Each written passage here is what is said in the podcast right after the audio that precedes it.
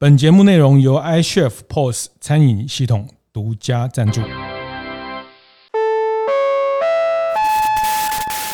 我的创业从乡镇开始，欢迎收听大店长乡公所，我是乡长游子燕。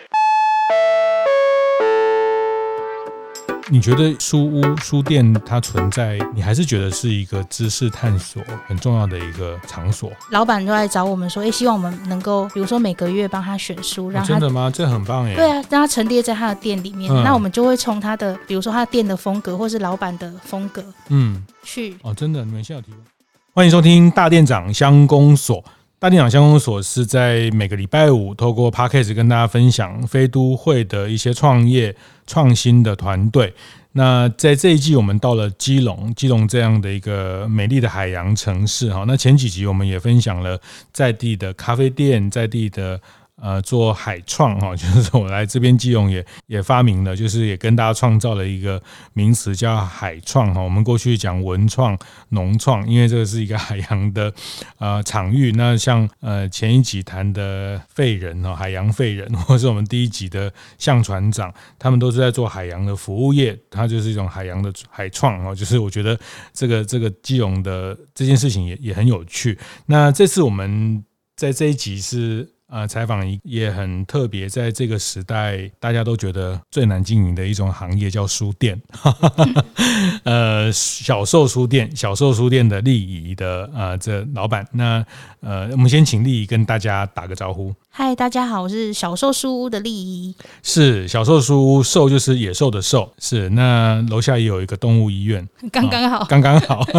其实小兽动物的书也是小兽的一个主题哦。待会他他可以分享。小兽书屋，大家知道基隆有一条田寮河啊，这个就是大家呃来来基隆夜市吃东西的时候，都会来田寮河旁边找停车位。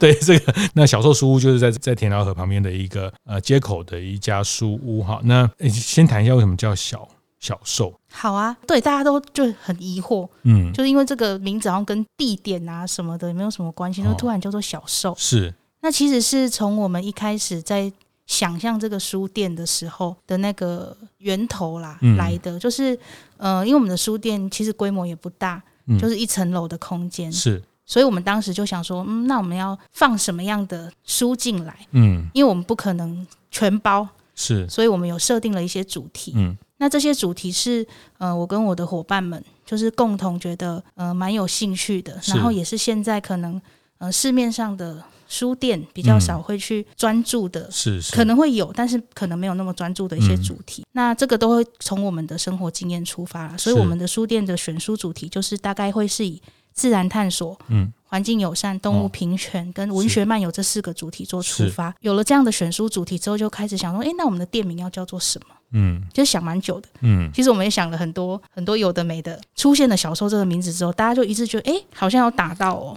为什么有打到？是因为小兽的这个概念，就是很像是我们每个人出生的时候，其实就像是一头小兽。嗯，对，我们是。透过本能在探索这个世界，嗯、我们没有带任何的成见，或是说一些是非的判断，嗯、我们就是透过最原始的那个状态去感受、嗯、去探索。那我们觉得这个概念蛮好，所以就把它取作小时候书屋。嗯，那为什么是书屋？是因为我们希望营造一个比较舒适的、舒服的环境，让大家来到这边会觉得蛮温暖的那种感觉。嗯、是，那确实是很温暖。然后这走到二楼啊，脱个鞋子，然后进来，它就是有一些木的书架，然后会有几个。地方呃角落可以让大家稍微坐下来，然后刚好一个窗子哈。那我觉得有这种大家知道，就是当你鞋子脱下来，其实它就是一种心情的转换哈。就是说呃，虽然就是因为你这个木板的地板也让维持干净，那我觉得其实它就就就很像回到自己的家里的书房的那个味道哈。那所以这个是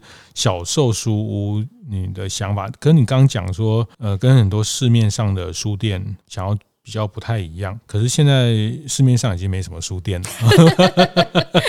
对，书店也也变得呃很难的，特别是纯卖书哈，呃，在网络的这个时代是困难的。但是你觉得书还是书屋书店它存在，你还是觉得是一个知识探索很重要的一个场所？就是其实这可能跟我自己的生命经验也有一点关系，因为我小的时候下课啊，或者是放假住乡下没地方去。的第一个选项就是书书店，是。为什么？因为里面有冷气，嗯、那个年代可能像那么自由，然后有冷气的地方不多。而且我记得小时候书店里面的书啊都不会被包起来啊、哦，对对，对不对？然后就想看什么就有什么可以看，这样。然后就是拿着书就席地而坐，嗯、一待就是一整个下午就过去。嗯、然后那种感觉，我自己的体验是很自由自在，是没也不会有人管我，说你在看什么书，嗯、那种随手可得的感觉，或者是一种呃对陌生或是对好奇的那种。满足是，我觉得是很棒的感觉，而且它可能我走路就会到。嗯，以前的书店就是你家巷口可能就一家，是走路就会到。那我觉得我我自己开书店，我也是抱有那个心情在，就是它虽然规模不大，但是我希望它是一个。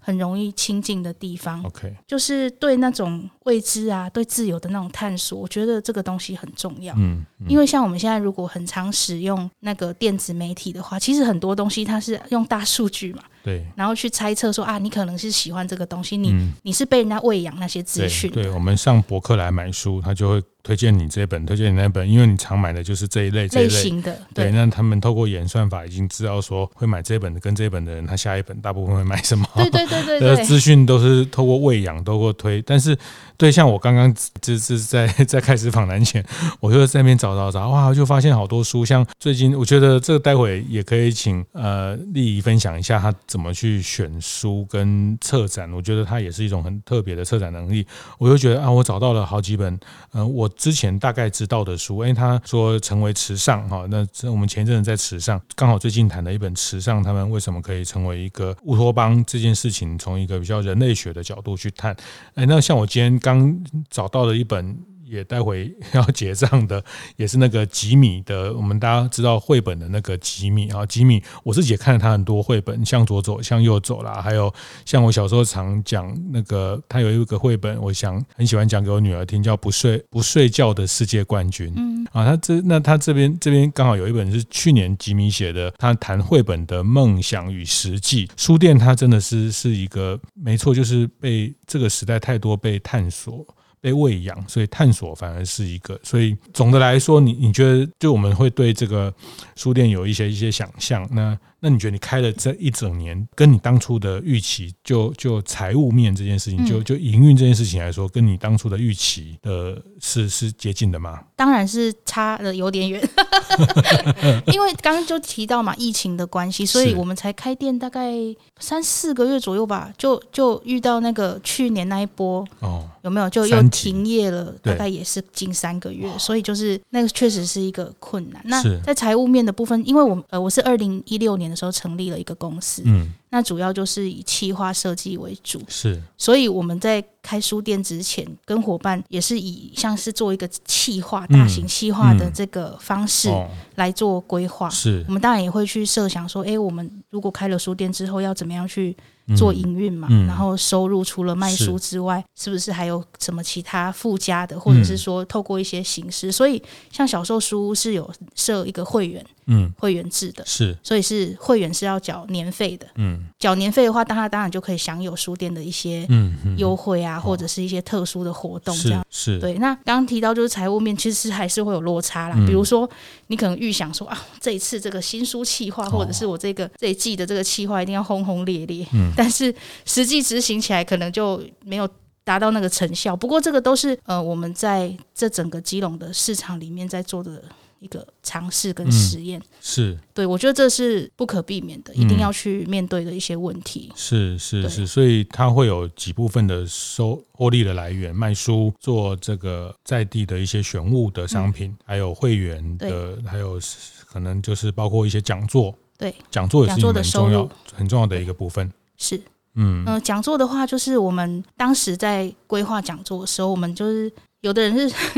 那也不是叫野心很大，但是我们自己有有一个理想，就是说很多人都觉得，哎，开书店会不会撑不久？嗯，对，很多人都会其实都会这样想，因为我们在这几年看到蛮多可能过去都蛮有名声的一些书店，就慢慢收起来，因为名声不等于获利。其实这个都是大家会替我们担心的，也是因为大家对我们的一个关心。知名度没有等于知名度，对对对，大家都去书看书店看一看翻一翻，然后就回去博客来订一订，然后 去网络书店订一订，因为有折扣可以累积什么，或者是也不用自己扛回去等等，就是消费的行为也也很大的改变了，就是传统那种呃，因为书店其实我后来知道，其实其实书店是一个我我觉得服务业里面，呃，先不谈它现在的阅读行为哈，就是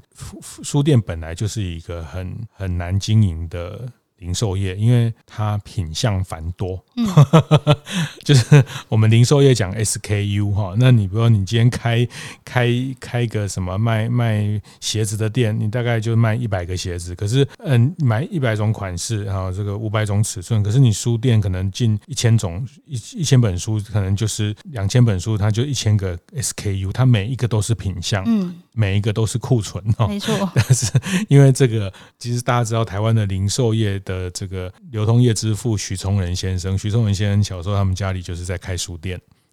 就是在台南开书店，然后所以他就常跟我们说，以前我们在跑新闻，徐宗文先生就说啊，他们小时候就很多什么教务主任啊，什么校长或者是老师来他们家买书啊，买教科书，买这个参考书，然后太晚没有回去，就就他们就住在他们家，然 后就是说他们就从小就是家里就经营书店，那书店就是一个很 retail 很多 detail 的事情，那就它本来就是以从商品的周转、商品的库存、商品的摆很多。书去等着消费者选其中某一本他感兴趣的啊，那所以你可能进三本只卖掉两本，那剩下那本库存就就可能没有卖掉，就变成你前面两本的获利就等于都都吃掉了，就还要不然就还要再退书，退书可能跟这个发行通路上还要有退书的一些一些一些成本跟费用要要逆物流的摊体，所以书店它本身就不是一个很很好做营运的的服务业，但特别是现在在阅读的行为的改变之下。哈，所以所以这个都是书店面临的挑战，所以变成说你们用测企划的方式、策展的方式，那说包括讲座，讲座也是一个可以透过大家付费的讲座，创造一些收入。对，就是在讲座这个部分，就是我们当时的规划是算比较特别一点，因为我们在二零二零年的年底是开店，嗯、我们就直接把二零二一年一月到十二月的讲座主题都先规划好了。是，对，这一来是我们承诺大家说，哎，至少我一年不会关店哦，嗯嗯、因为我的讲师都已经约好，我主题也都设定好了。哦、是，再来是我们设定的这些讲座的主题都是。大家比较少接触到的，嗯，的内容跟主题，比如说我们第一年的主题，呃，我们分季，每一季会有一个主题，然后一季有三个月嘛，那就会有三场不同的讲座内容。那我们所找来的讲师有好多都是第一次来到基隆，嗯嗯，那我们是希望透过，其实基隆没有很远，对，没有很远，他们就是从来没有来基隆讲过这些内容，是。对，然后我就觉得很神奇，然后读者也是啊，就讲那个来听的观众也是，他们从来没有在基隆听过这种类型的讲座，都要跑去台北。对，那我们也希望透过我们这样讲座的规划，就是将更多的东西介绍给在地的。你、嗯、像去年比较呃受到大家欢迎，或是哎反应还蛮好的讲座，大概是哪几场？哪哪一些题目的类型？哦，好，我分享一下，我们哎，我们有一季是那个山林探索哦，哎，山林探索。意外的反应都还蛮不错，就是大家其实对，这是一个海海海港的市，海港的城市。但是其实我们有非常多的郊山，郊山郊区的山，对对，就是其实离我们超级无敌近的。哦，然后我们就我们的那个讲座的内容就有呃山郊我的事这个作者，嗯，他是呃跟那个巡山员，他跟着巡山员，然后记录了用画画的方式去记录了。他在整个山林里面体验的一个过程，然后还有新手入山课，就是诶，如果你想要爬山，你作为一个新手，嗯，你可以做哪一些准备？对对，然后再来就是还有请雪阳，嗯，诶，大家知道雪阳吗？雪阳在网络上很红，他还没出书，但我我蛮看好他的，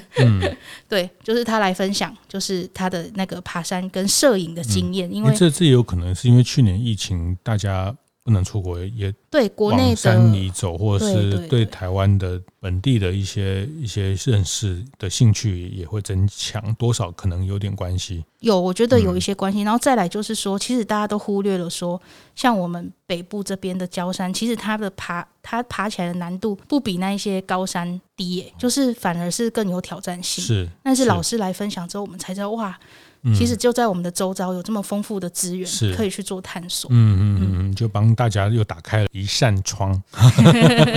就帮大家又打打开了一个一个不同的风景。是，是没错，这是书店你想要扮演，但我们还是比较俗气一点，再问一下，嗯、就是说，所以所以，比如你去年一整年，那第一个营业的年度，那因为就是卖书的获利占你全部获利，呃，应该大概占到多少比例？节目进到这里，我们稍微休息一下，和大家分享节目合作伙伴 iCHEF 的相关讯息。iCHEF 今年最新一季的 Q 报已经正式公开喽。Q 报是 iCHEF 的季刊，每三个月一次。带领读者一起回顾过去这段时间里 iCHEF 的各项工作成果，而在本期的 Q 报里，记录了包括云端餐厅、用户成长进阶课程规划以及永续餐厅运动的相关内容，还有二零二二年 iCHEF Day 春季场的活动点滴。有兴趣的大店长们，欢迎上 iCHEF 的粉丝专业看看相关的讯息哦。如果喜欢的话，也可以直接订阅 iCHEF Q 报，每期都可以在第一时间收到。就是卖书的获利占你全部获利，呃，应该大概占到多少比例？嗯，应该是很保守的说，就是书店的获利就只能够养他自己。嗯。人人事成本是没有办法 cover 的，哦，人事成本依旧是从我自己公司这边，我们本来就有的一些同事，大概只能付房租、水电，对，然后他自己的进退书成本，对，嗯，这样子去平衡掉，嗯，所以你会给想开书店、抱着开书店的梦想的人，嗯，什么样的 提醒？其实我觉得开书店跟开店就很像，嗯，比如说大家都很在意就是 location，哦，这个地点。这是第一个嘛？我觉得大家开书店之前还是要稍微的跟现实面有一点连接。嗯嗯，地点的选择也很重要。是的话，书店也很讲究特色吧？是对。如果可以找到自己想要去做的，而不是说，哎，因为大家都在开书店，对，或者是纯粹只是很喜欢书就跑去开书店，但是就是有点太冲动。嗯嗯，所以还是要找到自己的特色。但我都觉得每个城市或是每个。地方哈，就是都要有一个或大或小的书店。哈，呃，或文具店，我觉得文具店也很重要。其实像像我们这个小朋友，国中小学，其实对中小学生来说，其实文文具店是他们的天堂，你知道吗？自己就超爱真的，对啊。然后呃，就是呃，文具店是这种小朋友的天堂啊，他们就进去找这个找那个啊，一个小的橡皮擦，小的什么东西啊，然后不一样的什么，其实就是他们的百货公司，就是小孩子的百货公司。那书店啊，文具店，其实呃，书店更是一个无形的一个。一个堡垒然后是，但是我觉得书的角色也在改变了。我们自己做出版，比如过去我在平面媒体，在在商业杂志，那我们还是很喜欢纸本，我们还是很迷恋纸本。就是特别是我们这个世代经验成长经验上来，我们对纸本还是有一种一种迷恋哈，就是。嗯，虽然像我去年搬家，我丢了好多书，我就觉得，我就觉得，就是丢的过程就觉得就就抓说，哦，以后不要再买那么多书啊。那结果，结果，反正过了三个月又，又又忍不住就，就就是说像，像像很多网络书店啊，什么，呃，什么这个电子书，它大概就六折左右哈。那其实也很方便啊，现在很多电子的阅读器也很方便哈。但是，呃，我们就是就是老派哈，就是。我们就是喜欢拿纸本哈，我们就是喜欢开汽油车，我们不喜欢开电动车，就是我们就是喜欢走到巷子口吃面，我们就是不喜欢叫 Uber Eat 啊，就是那那你管我，就是我就是想要这样怎样，就是说，但是现实来讲，市场上来讲，这样的人会慢慢的变少啊，因为新的世代、新的消费行为，这是必然的，必然消费行为会改变啊，所以因为你有一个企划的公司，是有一个设计公司，所以你还能。维持一个这样的营运，去实验、去设计，就是说其实你也在酝酿。你之后如果有一个机会可以实现的过程，你你开始去练习这些事情，比较是定位在这个角色。没错。听说你这一场也是轰动武林、惊动万教，因为基隆真的没有输啊，这连好像连文化部长都是 不是？那那那个也是一个，对对对，那是一个本来就很早之前就认识那个丽君部长，在他还没有当文化部长之前，就是有在一些地方有。跟他认识，嗯，然后刚好他在我们开书店的前几个月，他来基隆做一个讲座，嗯嗯，然后那我就赶快跑去跟他哦。那个打招呼，是，然后我就跟他讲说，哎，我之后要开个书店哦，怎样怎样，然后你知道立君部长很喜欢书，嗯，他就是逢年过节 他都会自己在他自己的脸书嗯。推荐书嘛，他自己还是一个爱书人，所以我跟他讲之后，他就很热情的说，那如果开幕一定要跟他讲，这样他愿意支持。是，所以就很幸运，就开幕的时候可以邀请到他来分享，哦、还帮我们选了 第一个主题的书，这样子。哦，是什么书？是海洋主题的书。海洋主题的书，对，嗯，很特别啦。就是有时候，对，就是因为疫情嘛，就想到底，我们人生既然要做这件事情，那这是我们自己人生的 KPI 嘛。嗯，所以就是有句话讲，这个有些事情不做不会怎么样哈，那做的会很不一样哈。对，就是有时候创业或者是做做一个跟过去不熟悉的事情也是这样。其实不做也不会怎么样啊，就是也不会有人期待说你非得要做点什么很不一样，但是做了会会不一样哈，因为你做了就会进到了另外一个一个角色上跟使命上。嗯，选书也是一个生命的，其实它它就是这个书店主人的某一种生命经验的的呈现跟跟投射哈。那对，就是大家听到这里会觉得小寿书屋的这个利益可能是一个热爱基隆的。基隆音呐，好，但是 你刚好你后面有一个指代，这个这句话好像就在说你叫海边的一帮人，是不是？对，我其实是屏东人，屏东人 是是，讲讲你的生命经验这件事情。哦，我就屏东乡下长大，嗯，就是屏东也没有很乡下，人家现在现在哎，这两年屏东好热门，不热门的不得了，对啊，对不对？然后。图书馆多美啊！那我跟你讲，我多乡下是，就是我小的时候是让外公外婆带嘛，然后他就是要把我背到田里去，我放在香蕉树下。嗯，对啊，那会田里是会有会有蛇，是是是，会有蛇。我以为是那个牛顿被苹果打到。嗯，阿妈会捡那个斑鸠蛋，真的。回家，然后就煮给我吃。哦，是在那种，然后我一直到国小一年级上学之前。我都没有穿袜子跟鞋子，就是赤脚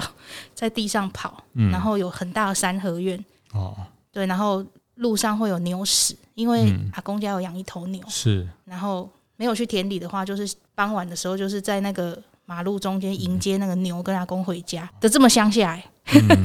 是真的乡下小孩，嗯、是。听起来令人向往，现在都要还不错。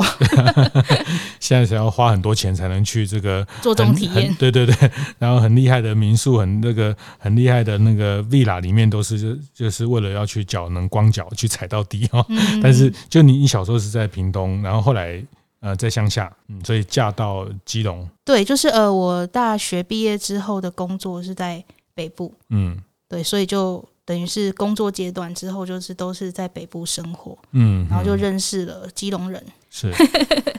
然后就很自然而然的就就在这边待着了。嗯，所以基隆对你来说还蛮都市的。其实我来基隆的感受蛮有趣的，嗯，我以前很爱跟人家讲说，我觉得基隆就是很热闹的乡下，嗯。因为基隆有传统市场，对，然后那个味道跟我小时候感受到的那个感觉很像，哎，嗯，就是他会卖一些超级无敌传统的东西，这是乡下才看得到。是，所以你过去做的也很多跟设计企划有关的呃内内容的产业嘛？嗯，有。我们最最初一开始的时候，其实也做蛮多文化调查类型的东西，是，可能跟个性也有关系，就是觉得这个地方很有趣，然后想要去做很多的探索。嗯，然后基隆的文化又可以从好好几百年前开始去溯源哦，所以这个就是一个对我来说很吸引我的东西。嗯嗯嗯嗯嗯，所以呃，这个书店的呃，其实我觉得，其实你去书店去看它陈列的书啊，如果它是比较这种比较不是连锁通路、比较独立的书店，你就可以看到这个老板的品味跟他的生活的 内容的多元性。其实我有时候去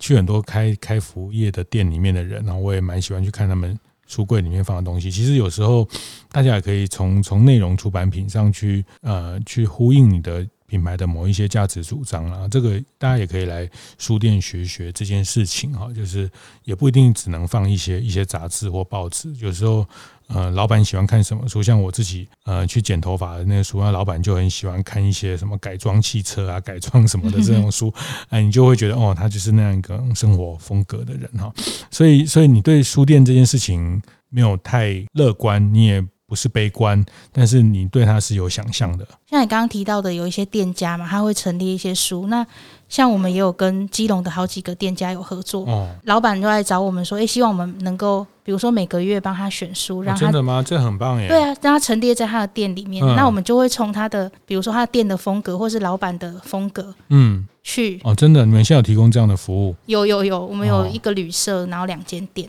嗯嗯嗯，那你们帮他每个月换不同的书？对，就是我们会让他，我们会两本让他选一本。嗯，当成他们那一个月的选书，嗯、然后他们那些书就会陈列在他们的店里面，让客人自由的去哦，那也也算就卖给他们了嘛。对，就卖给他们。是是，但是就是帮他们挑这样子，就是定每个每个月就固定帮他们挑，对，适合他们的。对对对对。哦，这蛮好的。这这次这个业务怎么开始的？就是你怎么发现他们有这个需求，还是他们？这个是第一个开始是讨论的，就是刚好跟咖啡店的老板嗯有一些。讨论，然后他们就觉得哎，好像不错，因为其实他们也都是喜欢看书的人，也是我们店里的客人。对。然后，但是他们可能很忙，然后他们没有办法去做这样的。是。他们就想要让那个，因为书不只是一个店里面的背景，嗯，像很多店，就像你说的嘛，就摆一些嗯。可能不知道就放很久的书啊，对对对，然后可能跟他的店的风格是不搭嘎，就会很可惜。就建议你就收起来就好了。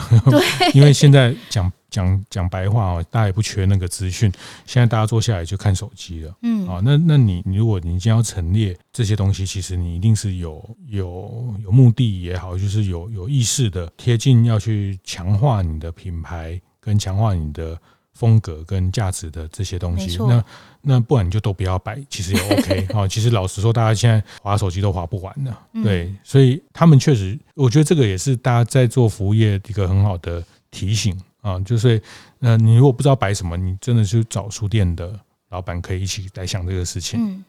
就是这个其实也没有什么获利可言啊，但是它确实是一个服务，而且是一个更广泛的一个推广，大家也可以透过这样的选书，是知道说，哎，原来这一家店想要呈现的是内容，他想要跟客人连接的部分是这个，嗯，然后也一个小小的 bonus 就是，哎，大家认识了小售书屋，透过这个选书，知道哦，原来这是小售书屋的一个服务。所以你们会帮咖啡店选什么书？因为它是一个在那个街区的一个咖啡店。所以，像是街区的历史文化类型的，嗯，还有跟咖啡饮食相关的这一些东西，因为他就在那个火车站出来很热闹的那几个巷弄，Flow 咖啡。好，这很棒啊，这很棒啊！所以其实他们也有这个困难，选择的困难，因为他们也想，可是呃，他们也不知道现在有什么舒适，但是这个能打中消费者，其实他他会带给消费者一个对这家店留下一个深刻的记忆。那其实这个就让我想到，其实像嗯，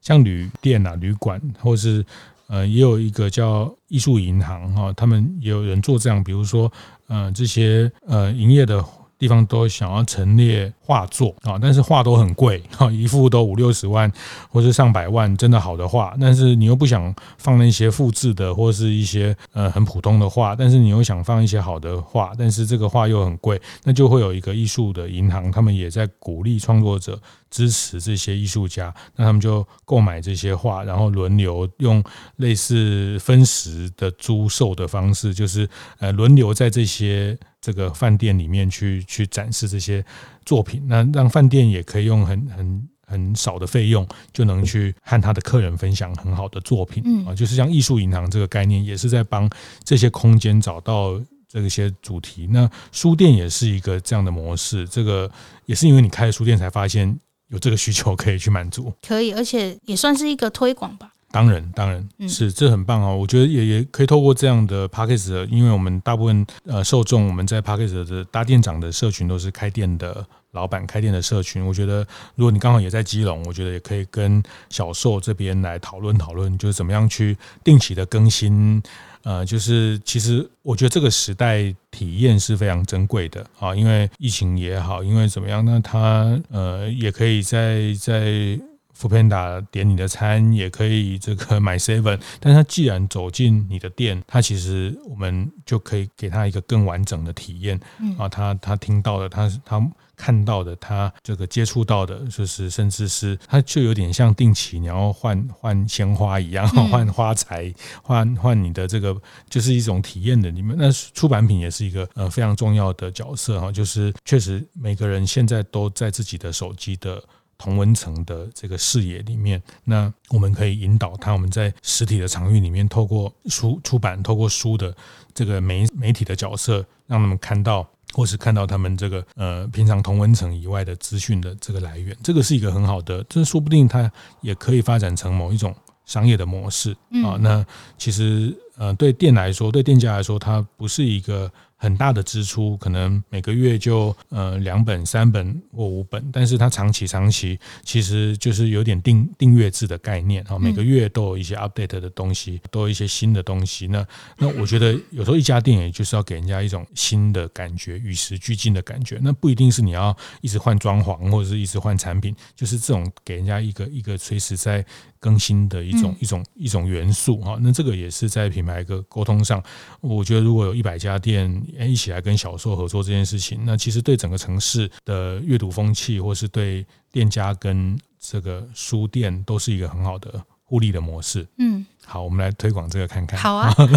很棒。对，而且都可以定期的去去策展跟跟沟通啊。所以书店不是不需要，只是可能不是真的是靠卖书的获利。但是出版品它终究是个内容，其实，呃，就我知道，其实台湾在华人社会是一个出版活动非常非常活跃的地方。好，所以呃，接下来有没有什么比较精彩的策展？我们接下来的讲座也是蛮有趣的，呃，像呃上一季那个猛兽来了，我们就有一有一个月是讲那个鳄鱼，讲鳄鱼的这个主题，嗯，然后就真的有一只鳄鱼来到我们现场。哦，所以我们蛮期待下半年，我们有一个是树叶下的生活，就是会讲一些昆虫。哦，对，那我们也很期待，就是会有本尊来到现场。是，就大家这样子的接触，在基隆是蛮少的。嗯。对，那想要透过这些讲座，让大家去更认识你的周遭，你的树叶、树叶底层的生活。嗯，对对对，在树叶下面生活的那些生物们，是是，好棒！这个马上就有一个画面了哈。对对对，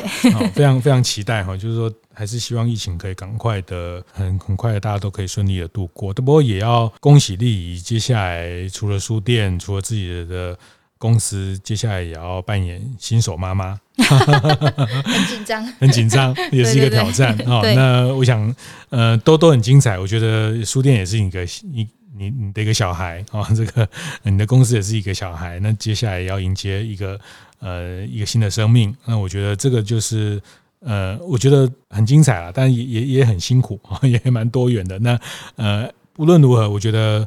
呃，小树书屋啊，在基隆田寮河旁边，呃，大家。呃，来来支持他们这样的一些想法，那也不一定只是支持，我觉得他也可以帮助你。如果你也开店，哎，请立仪帮你选书，我觉得他们在活动的经验，在企划的经验非常的丰富。那我觉得这种激荡，其实有时候对店家来说，也会带给大家很多经营的灵感。很期待，就是如果大家有兴趣的话，可以来跟我们聊一聊。是，好，谢谢，谢谢今天啊，小树书屋立仪跟大家的分享，谢谢，谢谢大家，谢谢。听完也邀请大家到 Apple Podcast 订阅、评分、留言。大店长相公所，我们下周见。